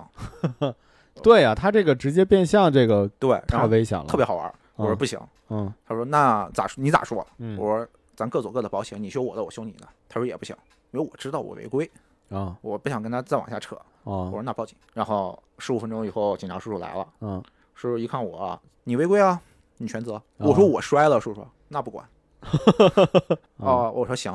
他说剩下的事你俩私了。哦我说，然后我就跟那叔叔叔说说，那就我说你修你的，我修我的吧，嗯，咱私了了吧，然后就走了。所以，但是，但是你在那一会儿的时候，有没有意识到，就是你这身儿，你你这身行头，它的这个保护性也好啊，包括是你在摔的过程中来给你这种就是摩擦呀、承嗯压的这个方式，还是会比较的，比比你那最早的时候的那个好得多， 对吧？对破护膝啊什么的要更好一些。没，当时完全没反应，当时心光光顾着心疼车了，光顾着心疼车，因为那啊这个车刚买没多久，哦光顾着心疼车了。然哦后，起来把车扶起来，看还行，嗯，还行，还行，就是只外观件有一点儿正常，嗯但是我就直接骑着去 4S 店修车去了，啊就是那天直接请假没上班。嗯到了 4S 店把车扔给师傅们，我才坐在那儿，他们问我咋回事儿，嗯我说刚撞了，撞了，我说过来看看车有没啥大事儿，你帮我嗯看看。然后他们说你车又没事儿，你人好像有点 事儿。这会儿我才看见我骑行服的裤子啊的右腿外侧哦全部是基本上是那种很明显的那种的摩擦的那种划痕，一条条划痕。然哦后右肩膀的防撞块是凹进去，凹进去了。对，凹进去，它的作用其实啊哦，就是还有一个吸收防撞块儿对，啊吸它很硬，就是吸收哦冲击和摩擦的防撞块凹进去了。然哦后衣服的右侧右摆也是基本上有划伤。哦背的包也是，因为包我也是专门买了一个骑行背包，然后哦它其实是帮我保护了那一下我落地的那一下对我的肋部和背部的冲击，哦所以当那会儿坐在那儿，头盔没事儿，哎，特别牛逼，嗯头盔就是二次摔下去之后头磕了一下，嗯蹭了一点儿啊，蹭了一点儿，整个人没事儿，哇然后当时我才觉着。嘖这钱值，啊所以说这一身下来两个 W 吧，但是值了，嗯啊因为你想，你断个随便断根骨头就不值两个，对呀，这两个捡大回不了半个身子了，我觉对对得。啊对，所以当时后续整个整个右边儿其实如果全都是那种嗨塞的副作用啊，这个对感对觉对对，所以就当时觉得我操，这个真的划算，划算。啊，从此以后，我觉得哎，真的可以考虑，嗯说是有条件允许的情况下，嗯，一步到位，一步到一位，步到位，但是嗯不要追求什么，说是我一定要年年换啊，这嗯也衣服说实在话，你身材不走样，嗯不出大事故完全报废，嗯穿到老。穿到你们不骑车那天都没问题。啊。我们要不要还是在节目里面稍微的推荐一下，就是你你你你现在所穿的这个这个衣服的品牌？我感觉好像我们在就聊很一牛个逼的样子，不是，吧我感觉我们在聊一个沃尔沃摩托的车那个摩托车的话题，然后结对果提出了一一堆露营的 露营的品牌，不太好，对吧？对啊，感觉露营的品牌的爸爸们也不会 找我们，然后摩对托车的品牌根本就没有听到他们的元素。对，OK，就是 我身上穿的，当时穿的那一套是从呃衣上衣和裤子是穿的那个丹尼斯，哦，丹尼斯，对，丹尼斯的一套就是都市骑行服，哦，呃，不是皮衣，是骑行服，它是那种你可以理解为它是软壳布料里面的最 top 的那一身了。对，当时我记得特别清楚，这销售小哥跟我说，我那天冲着买皮衣去的，啊但皮衣很重，啊，一一身下来大概得十斤左右。嗯然后他跟我说这个轻，我一试，哇，真的轻，而且舒适，舒适感特别强。嗯然后他说你基本上买的这件就到头了，就后续甭折腾，就甭折腾，就甭折腾，就这一件儿，嗯这没就问已题经是性价比最高的一个，性价比最高的，因为嗯最贵的，嗯而且也是到头了。哦，然后他说你就你就甭折腾了，当时就买了，买了之后发现哎真的有用，真的有用嗯，对，真的有用。当然摩托车国内就是国际市场上比较顶尖的啊，常见的一个叫丹尼斯，嗯一个叫 A 星 A 星，A 星就是哦大家常常叫它 A 星啊，但是那个我英文不好，啊它那个全称英文名儿我不我不知道，啊但是大家都叫 A 星。啊对，这这两两个个品是常年的，比如说摩托 GP 的这个专业服饰的赞助商，啊所以说很常见，街街上你可以经常看到，大家都会穿着我骑行服，所以说还是安全性比较好。对，推荐真的是推荐，在哦能力情允许的情况下，不追求颜值啊，不追求那种换新啊，真的推荐去尝试一下。你你基本上骑车都是在呃通勤基这种本样上的一常些情百况会分比较多之一些八十的情况下是通勤，哦，还有对什么剩下就是比如说出去进个山啊，啊对，然后去跑个大大长途啊，比如说一天骑个二三百，二三百对对公里对，二三百公里。啊，对。那你在就是日常上班的过程中，你在骑着这个车后面慢慢慢慢有没有一些什么夹缝中生存的一些小的一些有意思的故事呢？有啊有啊，因为这就得说到特别搞笑，就是特别特殊的一个国情啊。咱啊拿咱拿北京外地咱不说，外地啊也有这种情况，嗯就是禁摩非禁摩城市都有这种情况。咱啊专拿北京说啊，嗯北京摩托车牌分两种，呃，叫一个叫京 A，一个叫京 B。啊，京 A 呢是一九八五年停发的，八五年挺发对，就是啊我出生那一年啊停发了。啊一共当时发了大概是多少呢？大概是四千张，哦四千张四，千张注我册的。那这四千个人可就是都是顶尖的人了。不，因为当年你想啊，八几年停发，当年摩托车也很贵啊。嗯，当年收入月工资大概在三五百块钱的情况下，一辆摩托车就要卖到三千多呢，对有的卖好的得一万多，那很贵的。对对，所而以且当都是时那种这玩意街车的那个，是吧？，对对对，就是就是很贵的，嗯而且当时国内的摩托车基本上都是进口的。嗯然后之后呢，就停发了。嗯，京 A 呢是没有任何的限行的，哦，它可以去北京的任何呃中南海不能进啊， 其他 地方长安哦街能走，直到今年一月一号之前都能走。哇塞，就是你还有全这部种对你全部身份的识别， 对，然后就八五年停发呢，就经过比如说注销啊，这么多年的这流转啊，大概市面上现在只剩了两千张，两千张，就两千张左右。然后从，而且今天有一个特别牛逼的地方啊，嗯，不管户口，不管你想户口咱现在在北京买车，嗯你要不然有户口，嗯要不然社保到一定年限，对吧？啊你能摇号。哦今天呢，不管户口，哦，你是外国人也好啊，中国人也好，你只要在北京嗯有钱嗯，就能过户， 哦这样对，就能过户。哦，所以以京 A 的价格在哎，它还可以流转吗？就是它对以可以流流转流转给一个外国人或者是呃没外问地题的哦，就是这过样，户的意思，就是只它要可有以，钱，只要有钱，它可以进行过户交易，天哪，连车一起卖给你，哦，全北京就这两千个就人，两千张。然后你知道呢，它是从我刚开始玩车的时候八万，哦最早的时候我听说他们开始收的是从两千块钱开始收的，哦，然后我玩车的时候涨到八万了八万，一张，就是咱过户标准。嗯现在呢，我更新一下上周的报价，啊，全北京最新报价三十八万六。嚯，你这还挺关注啊我，你这是要来一个是吧？我要真有这么多现三金，十六万，我哇塞，，真直接三十八万 六哦，三十八万六有，有零有整。哇啊，这直接就理 财产品。对，前年的时候才二十万，哦，那我我感觉你骑车没几年，这就已经从八万到二十万，又哦到三对对对，我六开始关注38摩托万车六的时候了是八万。我买第一辆车的时候，当时是十六万，哦。然后我玩了这几年车已经涨到三十八万了，哎，那你有没有真的在路上见到过京 A？多啊！京 A 大佬可多，我经常是去吗的，比如说我去的一些俱乐部啊，然后就是然后弄车的地方呀，啊特别多。但是基本上现在在北京玩车的人里面，都把京 A 卖了，都把京 A 买了，为啥？现金啊，这到手这直接换车了。哦，大金 A 呢，现在是一种身份的标志，就是有钱的大佬，比如说你上一个八十多万的杜卡迪，嗯我得上个金 A 吧，啊对吧？然后我上个一百二十万的哈雷大滑翔，嗯我得上个大金 A 吧。哦，上也个是这样，对我上个大宝马改满配的那种，我得上个大金 A 吧，哦是这样的了。哦，它变成一种身份的象征了，就有点像奔驰的大 G 那种感觉哦啊。这个呢是金 A，京 A，之前是完全不进行，嗯现在是二环内部分主要路道路不允许上，不能走，不能走长安街了。哦然后接下来就是金币，嗯金币就比较好玩了。金币呢是首先呢，金币是非北京的这个叫城六区还是城八区才能办户口，哦比如说你就办不了，哦你是城八区户口，啊你像我们这些外地户口的呢，啊因为我们可以办这个居住证，啊你只要有非城八区的居住证就能上这个牌子。哦，然后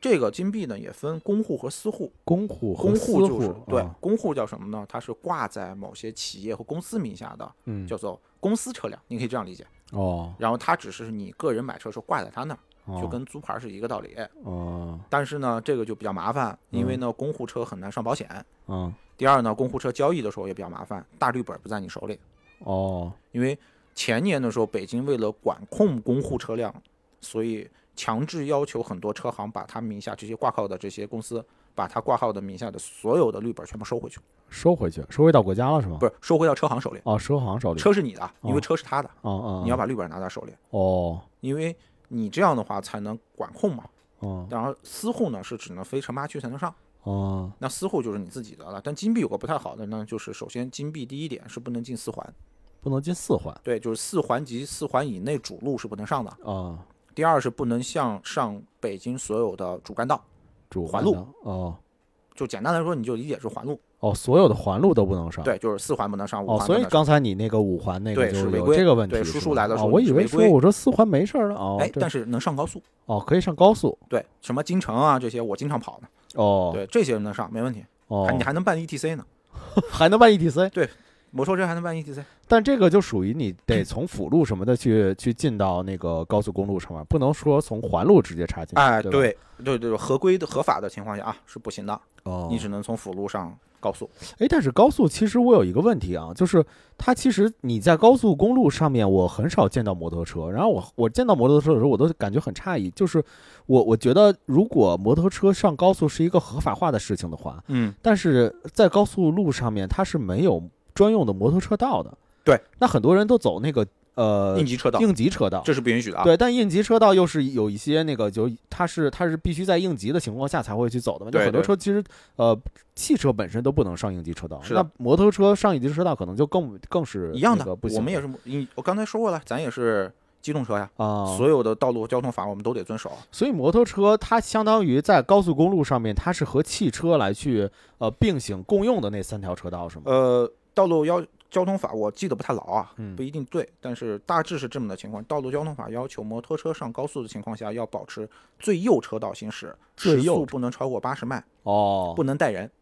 哦，这样对，必须被必须佩戴头盔，哦。哦这是上高速的要求。哦，只能在最右车道待着。对，只就跟大车是一个道理，而且哦时速不能过八十哦啊，这是标准啊。啊，标你准啊超标我就不管了，这是个人的 问题，有、对有该管你的人管你，对，啊这是对，这是超标的问题。而且还有一个争论，就是由由于金币不能进四环，嗯，那其实就存在着很多违规或者说是一些现象。嗯那这种情况的话，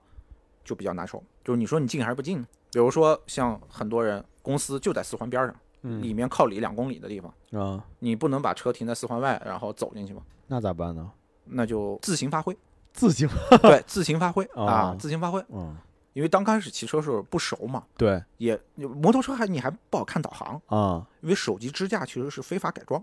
哦啊。，接下来咱们再聊一聊非法改装的事 儿啊，对非法改装的事儿。们 感觉那这事儿可得聊长了对对，对其实很呃就是你看啊，手机支架属于非法改装，啊所以尽量不要装，而且哦对，手机不好。说实在话，因为嗯摩托车震动大，嗯嗯嗯时间长了呢，容易造成摄像头失灵，尤其是 iPhone 手机， ，iPhone 手机，对，苹果手机很容易造成摄像头失灵。哦，就是失灵什么呢？它不是有光学防抖嘛，嗯那玩意儿就变成一直抖，哦，就一直抖，对，哦就得换手机了，要不然就换个摄像头。哦，这样啊，对，这样一这样般我都是揣兜里，戴一耳机。哦，呃，有摩托车那种头盔上专用耳机，可以听导航、听声音，但哦你有时候会走错，你知道吗？这你比如对说你对上对一那个什么，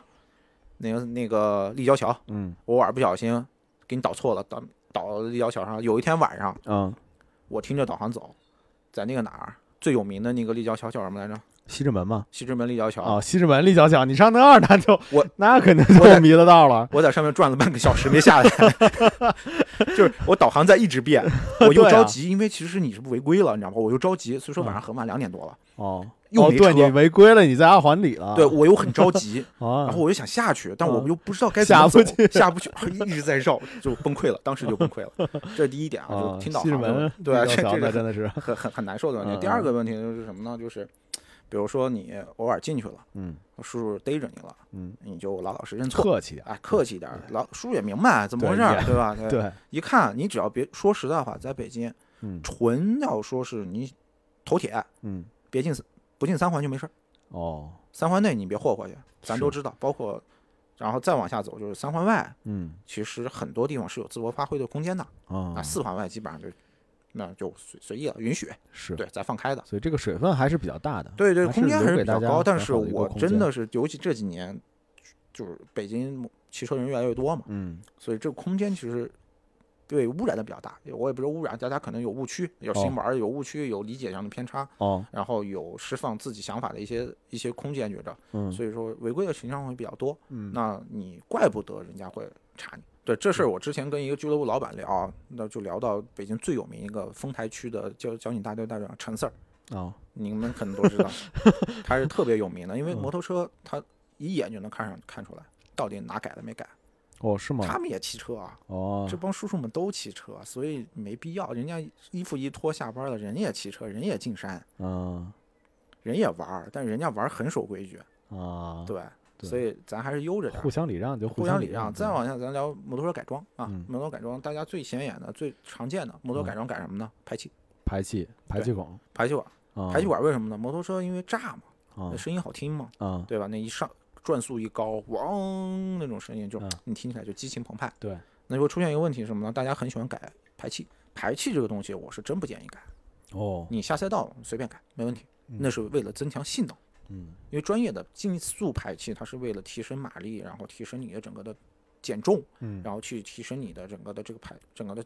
马发动车机的一个功效，嗯帮你去提升速度用的。啊但是日常骑行呢，由于我们的环保法嗯和噪音法规定，每个车在允许售卖的，就是咱的上市车型啊，嗯都是严格有标准的，啊比如说三元催化啊、排气、尾气啊这些噪声都有控制的。你嗯改了，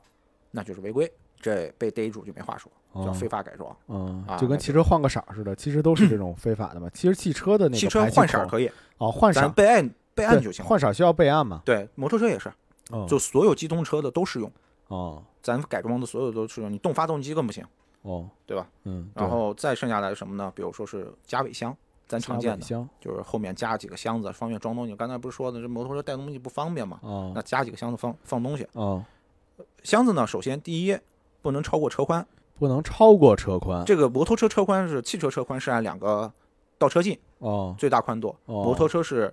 最宽的，比如说你的呃后视镜是最宽的，那就是后视镜；你车嗯把是最宽的，就是车把。哦，不能超过这个宽度，哦。高度不能超过你人坐上去的高度，不一定准哦确啊。我记着是这样，所以那个小箱子就大概是一个圆咕隆咚，然后正好是在你的后座的那个宽度对，四方形的，啊、四方形的那或个者状态，说是两边儿，对不要对超过你对的车把宽。哦其次，还有一个要求是要不能是固定的，哦，可拆卸没事可儿，拆卸啊固定的就不行。哦，那这样一想的话，如果你要再加一个箱子，那肯定就是违规了对哦。，对，所以说是这个尾箱也是一个，就是特别逗，有一段子，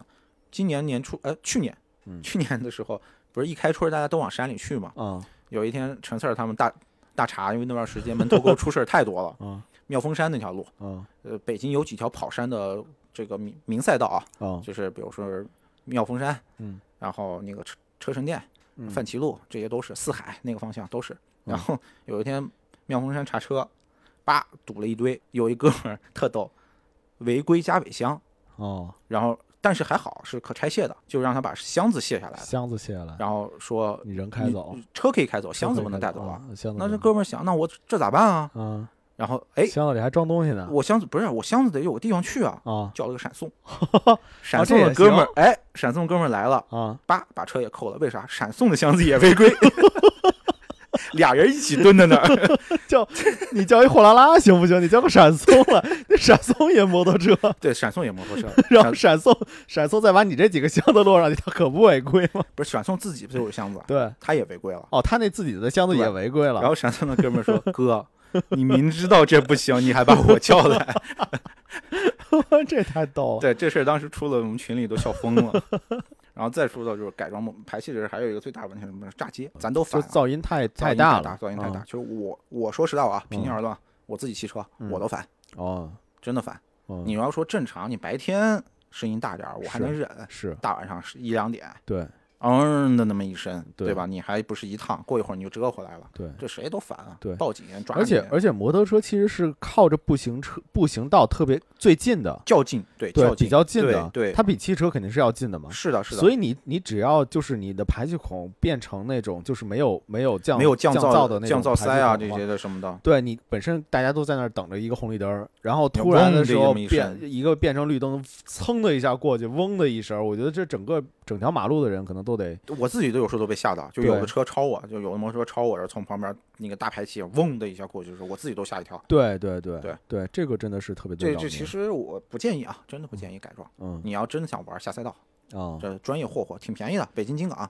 啊呃玩一趟也就六百多，嗯啊，挺便宜的。所以说大家还是就是文明出行，文明出行，再嗯说到进山，进山啊这事儿就更多了。对啊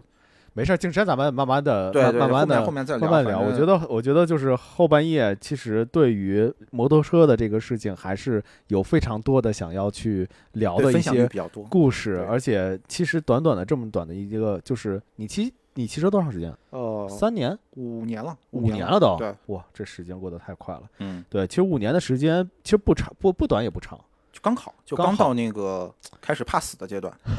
哦，开始怕死的阶对对段，对我还以为一开始就就其实是不我要度过对，我怕死的那个我阶其段实。一开始就是挺怕死的。对哦，那你觉得就是在这五年的过程中，你骑车对你来说有没有一些什么样的一些不一样的感受？就从你骑车没骑车的那个，你没骑车的时候，基本上通勤就是打车，打车、地然铁、啊后公共交通，公共交通。对啊，对那你骑了车之后，有没有一些什么不一样的好玩的一些体验？就是首对先你啊的影响是什么？首先影响就是两个，嗯第一个是爱出门了，就是什么，比如休息日啊，没事儿就出去骑车溜达溜达。啊，，对，这个我第一辆车第一年骑了三万公里，你想想，都是去买写真集去了。没没没没，就是什么 这这北京啊，四处溜达，哦比如哦说是这这个郊区到哦处溜达溜达，看看风景，啊然后哦，出门儿，比如之前可能哎呀十公里还不想出去了，现在十公里走拧一下就到了，拧一下，而哦，且你们这拧一下对就对到了拧一下就到了，就是嗯咱开车说一脚油的事儿嘛，嗯就是摩托车就拧一下油就到了。啊，而且还有另外一个呢，就是开骑完车之后真不愿意开车。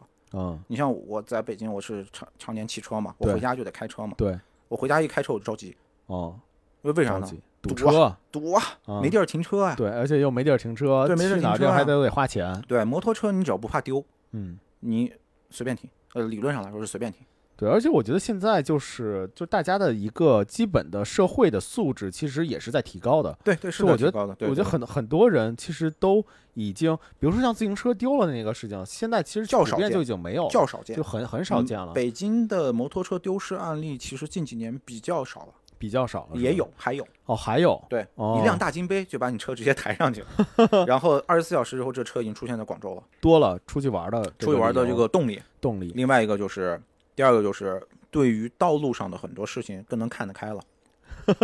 看得开了，就是我让你嘛，哦我让你，我不愿意跟你抢嘛，就是哦还是保持一个平常心，嗯而且而且很重要一点啊，就是很多时候，因为我自己也开车也也骑车嘛，嗯就是你一定要保，就是骑很多摩托车驾驶员要保持一个正常心态是什么呢？就是不是汽车对你有歧视，嗯他是真看不见你，啊，因为对咱们真的在盲区里面可能，一个是盲区，另外一个是咱们国内的常年的交通环境，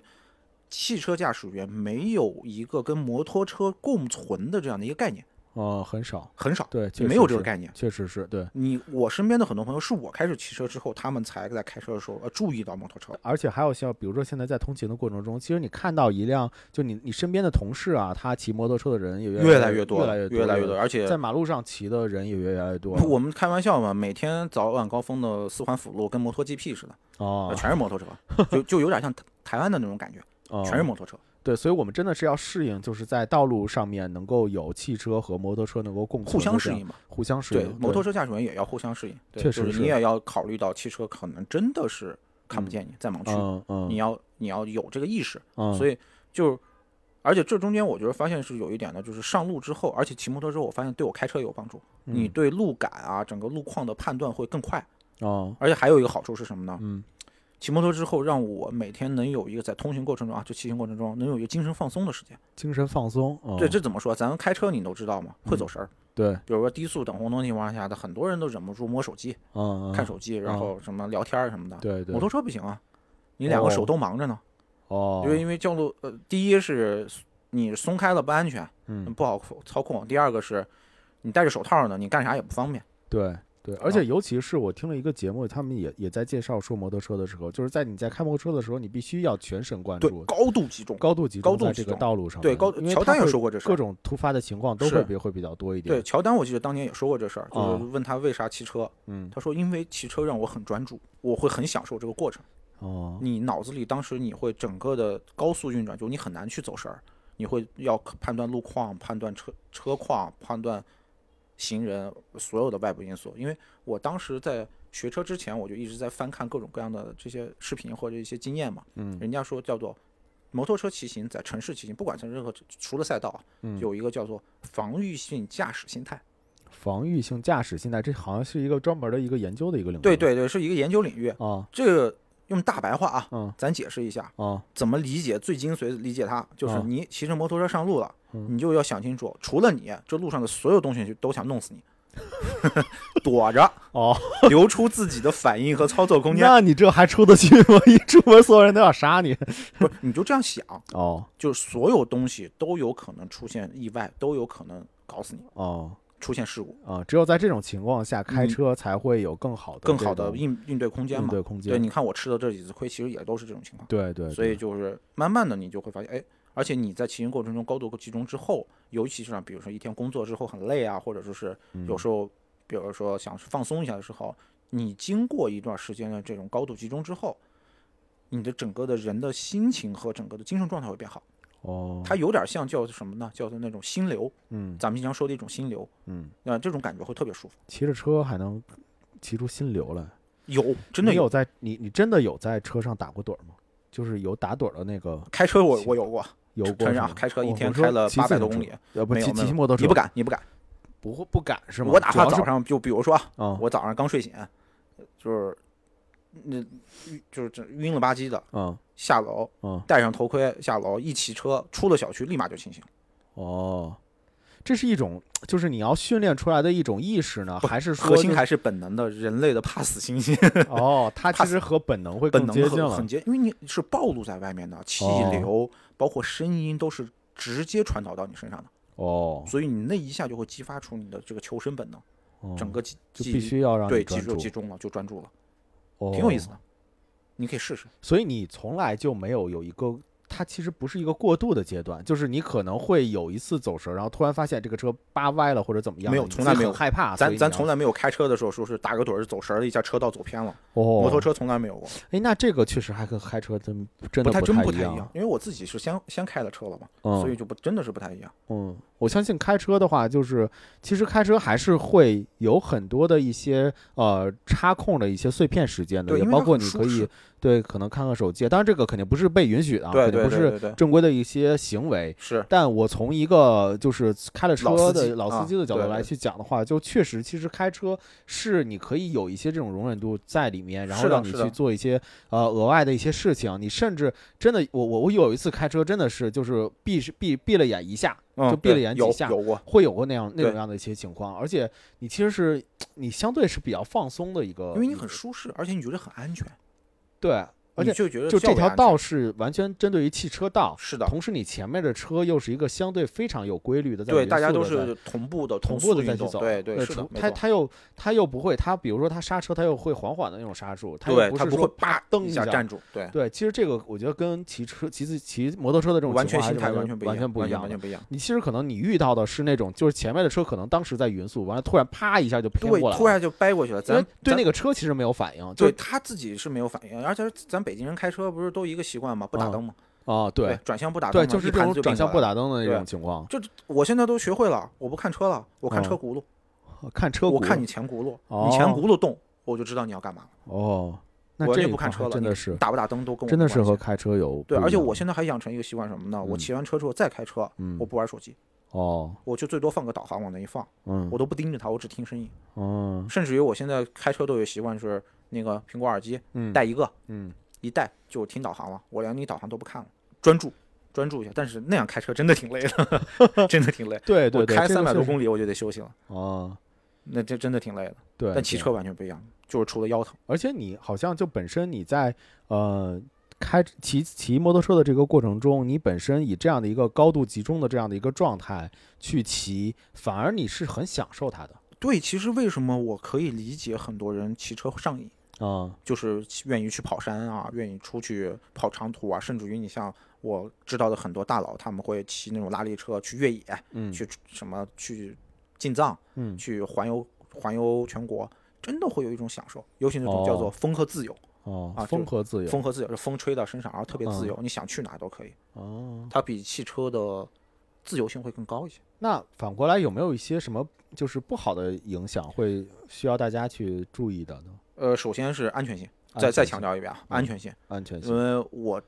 确实骑摩托车是真的不很是不很安安全，全真的就危险性很高。嗯就你别看我那天穿的那么多装备，那是我车速慢，我是五十多嗯啊、车速慢，而且我之前是已经刹下来了。哦撞上之前，我的车速我估计大概已经降到二十多了。虽说我飞出去了，嗯对，那是因为惯性，没办法。嗯，但是那是因为车速慢，哦你穿再好的装备，过了八十，如果真出事儿，运气好断胳膊断腿儿，运气不好就是留个全尸。哦咱就这样说，就是留个全尸。你要过了一百，你穿啥都没用，哦穿啥都没用，真的是穿啥都没用。所以就它跟汽车不一样，汽车你有可能一百时速下，哦，我爸出事故了，有可能捡条命。对。摩托车一百时速而且下，它是完全是一个全机械的这种造型。你在汽车对的时候，对其实其实汽车更注重你的安全安性全性和驾驶员的这种安对全对性，，它有可能会有像什么安全气囊啊、很气多梁的啊手段，对，比如安全制动啊，是其的实是这的些技术都能够去帮助到帮助你去保捡命回一条命。就对降低你的这个危险性。对，但摩摩托车不一是，样。不是完全不是。摩嗯，摩托车到现在只有我们刚才提到的那两个最顶尖的安全牌子，除了有安全气囊这件事情，安全嗯背心儿嗯。充气的瞬间充气，然后摩托 GP 他们就在用。哦，那他们时速，你看摩托 GP 最高时速是能到三百八，哦，三百八十公里。嗯，然后它它在他们高速过弯的时候，也有接近一百九十到一百的这个速度。嗯，那这种情况下的话，他们的摔车也有直接当场去世的，哦，那也有基本上你像重伤的、断胳膊断腿都有。哦，就在哇塞专业性和赛道有那么长缓冲区的情况下，都会出现这种的事故。那你嗯在日常的这种街道骑行复杂环境下，你嗯就更别说了。这第一点啊，安全性大家还是要注意安全真的要注意安全，真的，嗯这咱就说了嘛，对吧？活到老，骑到老嘛，骑得越久越好。啊。第二个就是什么呢？开始看天气预报了。天气预报哦，对，这这个事也儿很是不可避免的，因为咱车就咱上周北京那个大冰雹那天，啊对吧对吧？我刚洗完车出来，啊然后洗车的时候就看见群摩友群里开始发了，说海淀下了，开始下冰雹了。我在当时我在对，海淀那个真的是，因为我也我当时也出去了，对我正好是开过了那个蓟门桥。你在开蓟门桥的时候，你是觉得是阴天，对但是你开过去之后，就就完发现全那不个一样天了变了。是的，甚至从黑在发紫，然后然后就像就瓢泼大雨，我倒是没感受到冰雹，嗯但是瓢泼大雨就跟哗的一下下来似的，是的，就一下子你过了那个桥之后，刚开出不到一百米，然后哗的一下就下来了，紧接着你你整个的窗户你都看不啥到都了，看不见了，对，所有的那个就是你你的雨你的刷雨完全刷没用没用没用，就没用，灯都打不透。对，所所以以当时我又那会儿还没洗完呢，我跟洗车小哥说：“哥，咱咱不洗了，我开始下冰雹了，我要先走了。啊”那哥们哦，儿你还想着回去是吗？因为当离家不远嘛，八公里左右，哦我说那赶紧回家。哦，那回家就把车一照就上楼了。嗯完了以后呢，我那哥们儿他也骑车，嗯他说啊，那我也得赶紧 撤，我俩就赶紧上车，赶紧跑，嗯嗯，跑了刚骑出两公里就下起来了，我然后哔哩吧啦的那个就是降台路的那个树杈儿啊直接掉下来，差差点砸着我，哦给是我吗？吓坏了，然后我就找了五环桥下的那个立交桥下面躲在里面了。这就是第一点，就是看看天气预报。但是那天出门我还专门看了天气预报，对，那大个太阳， 我就出门骑车去了嘛。对吧这个就是另外一个话题了。对对对对，对而且这还有一个魔咒，就开车的人也知道，嗯不洗车不下雨嘛。不骑车不下雨，对吧哦？原来很多人都这样，是吧？啊，真的是绝了！就是我比嗯天气预报还准。嗯，但天气预报还是要保个底，就还对，是你要看一下看一下，比如说今天你冷还是因为开车，开车你感受不到温度的，嗯，骑嗯车是真的感受不到。你哦像现在，比如说室外温度二十度，你穿短袖骑车就会冷。嗯会冷，先不说保护性的问题啊，咱就说会冷，嗯，风还是蛮大的。哦，这是就是会看天气预报了。第二个就是发现带的出门带的东西多了，嗯头盔啊、手套，你得找个地方东装着吧，嗯就是东西多了，呃，就是基本上就是这些了。啊哦，主要的影响，日常生活影响就是这个。嗯这个我觉得感还是挺好的，就是你挺有你意思的。对你找到了一个非常专注的一项运动，其实呃它对，是它其实叫做一种运动，它其实叫做一种运动，但我完全我只可能是入门的，我因为我到现在没有下过赛道，嗯呃，它一个是没有时间去专业去训练，第二个就是车性能也不太好。但你嗯可以租，北京有，比如说是，呃，一天玩两个赛道日，大概两千块钱，哦包括车的租金，包括骑行的装备，包括专业的计时服务。哦这汽车计时啊，哦，汽车其实汽车技师啊就是帮你调车，啊，帮你去暖胎，哦然后帮你去调教你的车，然后你可以下赛道玩儿。哦，就金港就有好像，是吗？嗯，哎，那这个需要驾照吗？呃，好像不需要，哦，好像不需要 赛道好像是不需要的，哦，但有是最好的，因为你也没有你不会骑啊。对对对对对，所以大家其实是可以去体验一下的。建议真想体验那种极速感的话，还嗯是真的是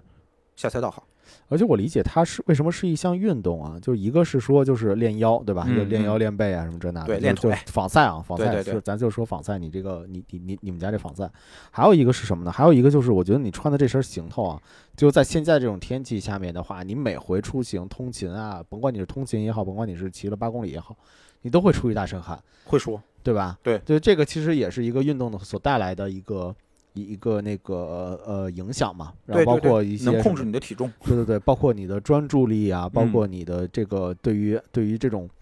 这种人底层的这种、 这种、这种人性的一些那个理解啊理或者解想啊法什么对的啊，对它都真的会有是都挺会不有一样的。是的，而且我觉得为什么说它，呃，摩托车这件事情它有意思呢？就是我我在从你骑呃开始骑车，一嗯，直到到现在，我发现就是摩托车这个这个圈子里面，虽然我没有再接触进去，嗯，但是你在慢慢慢有的时候跟我跟我去聊啊，聊聊一些你的一些事儿啊什么的，就觉得你们这个圈子里边黑话特别多。啊，对对，因为每个圈子都有自己的交流的一些语言嘛，对而且可能不了解的人就会觉得黑话特别多。对，尤其像什么之之前你们你们一直在那个，就咱们一起去咖啡馆里面去，正好就啊碰就上聊一那个咖车啡型师，的是吧对，对然后对开始对聊车型，说对这对车不他行都有，烫外蛋。号，对对对对，烫 蛋，对烤蛋，动画碟烤蛋，对烤蛋， 动画，画碟什么这，哎呀，对这一听我靠， 这挺有意思的，而且聊着聊着越聊越投机，就对觉得它这就个是事一个情特其实真的是一个非常好好玩儿的，然后并且是在的这个圈子里面，其实大家的一些呃就是共同的话语，其实特别的活跃嗯，它跟钓鱼其实是有点像的，啊、它跟钓鱼啊、什么越野啊、呃爬山啊，都其实就挺像的。对，但我觉得还挺有意思，就是因为现在啊，我觉得真的是疫情带来的，就是大家骑摩托车选择骑摩托车的这件事情的人会越来越多对，因为它无接触，啊。真的，并且你能够在骑摩托车的过程中，你你非常容易能够在马路上看到，就两个人好像嗯在一个红绿灯下边就开始聊起来了，啊，有而且越聊越越越聊越嗨，加然后微。信呢什么，对对对，对，后后面就直接就开车走，开车开车走了。对就是这种事这种情况，其实是你在，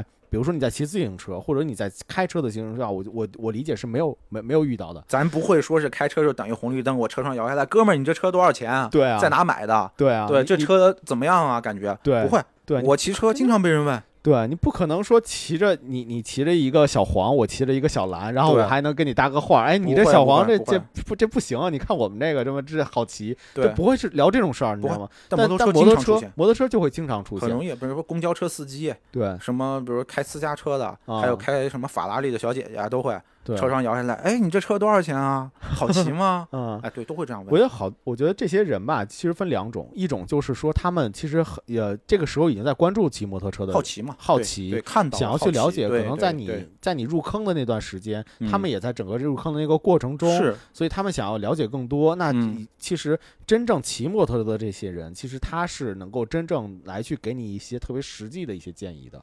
分人不 一定，不一定。 对对对，有些有些其实是会有这样的一些情况的。还有一种什么，就是还有一种呢是说，就是他们可能也也自己有骑车的这个经历，骑摩托车的这个嗯经历，对哎，正好看到你这辆车，哎，你今年限量款，对，限量款或者呃，新款，这个对颜色挺好的，是的，然后是的就是的哎，你这去车聊一改的聊真好看啊就对合理合法改装情况下啊，你这车改的真好看。对，好像大家会特别的呃善良的去乐意分享，或者是乐意去交流。对你像就是那天我去那个猫头鹰咖啡，嗯，它门口停了辆凯旋的大火箭，哦一，千二百 cc，怎么理解啊？嗯一点二 T，我换掉汽车是一点二 T，哇，它那哦车那么大个车，一点二 T 的那个对那马力啊，嗯然后我一看，我说哎，我进门我就问我说老板那车你的？他说对啊，然后我就开始跟他，然后我俩第一次见，不是那个女老板，啊，是他另外那个那个男店员，哦我男呃我就的店问员我说我小说你哥这哥车很温，很很很那个温文尔呃雅的一对个，对对，戴着然一后小眼镜儿，对我俩一聊，我说你这车你市区骑不累吗？因为嗯那么大的排量，啊他说有点累，但是还行。啊，然后我俩就开始聊主了，要是帅啊主要是主要是好看，啊，主要是我好我看嗯俩就开始聊，哎，你会发现特别容易打开话题，哦，它也变成了一 种谈资。对，这就是一种社交工具。哦，它其实现在摩托车现在在国内来说，除了运动属性之外，我认为还有一种叫社交属性。嗯你像比如说七九八比较有名那个 Ace 咖啡 ACE，啊，它就是英国的这个咖啡文化转过来的一个摩托对车俱乐部嘛。对你会发现在那个广场上就是万国车展，万国车展万国车展什么车都有，什么好的车、坏的车都有。然后往那一停，哎，大家就会围着你车。先是我发现玩车的人特别有意思啊，下车了看见一个好车，先不吭声，先上去绕一圈儿，绕一先圈看啊，先哎，改到哪儿哪儿动了，看完，哎，这车不错，哎，这个动动啊。过了一会儿，车主看见你在看他车，也会过来，不跟不跟不吱声儿，哎，嗯站你旁边，先让你看，啊自己特特爽，暗爽。然后你看着看着呢，他有时候是一方就开始主动搭话了，啊怎么样啊？哎，你这车怎么样啊？这哎这改的挺牛逼啊！你这怎么改的啊？嗯或者怎么的？哎，就开始聊上了。哦一聊一聊，哎，觉着就大家觉着就没有什么那种隔阂感，对就很容易就聊到一起了。 ，ACE 是一家北京比较，我觉得是比较有名的，在汽车摩就托摩托车圈子圈子里也比面较大的，比较对大比较比较大有名对的一比较有名个一咖个啡馆咖啡馆。对，我们在这期系列的最后也会逐步的去跟大家去介绍，更多的去展开 ACE 啊，嗯包括嗯其他的一些，比如说说主题的咖啡对，馆比里如面。说那个四九幺园区里面的那个 DDR 凯旋的嗯专业的那个复古店，对对，而且其实今其实今天发现啊，就是呃花了很长的一个时间，但其实际上我们只讲了就摩托车一这一小部块儿分非常小非真常的小是的一一部小分。我部觉得分光于对光入坑的这一块儿，其实都能够讲讲很多很讲很多。，对，无论是一个运动也好，无论是一个经验也好，其实他的分享，你你真真切切的去走过来，这个体会到的这个过程还真的是不一样的。而且我觉得摩托车的这个圈子尤其的有意思。对对，接下来的话也会和后半夜好好的嗯去、嗯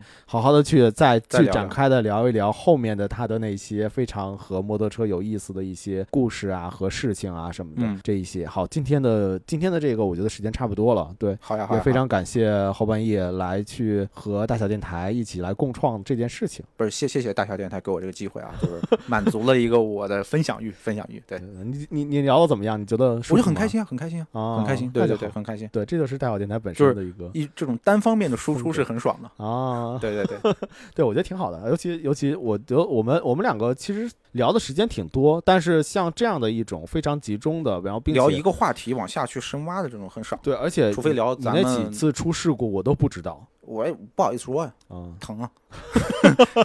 人也疼，钱包也疼啊，修车也很贵啊，对对，后面再慢慢的多了解一下你关于汽车的这一块的一可以啊些好玩的一些事情。好的好的，好吧，，好吧，那今天的节目就差不多就到这里，大小电台下周三见，拜拜。拜拜。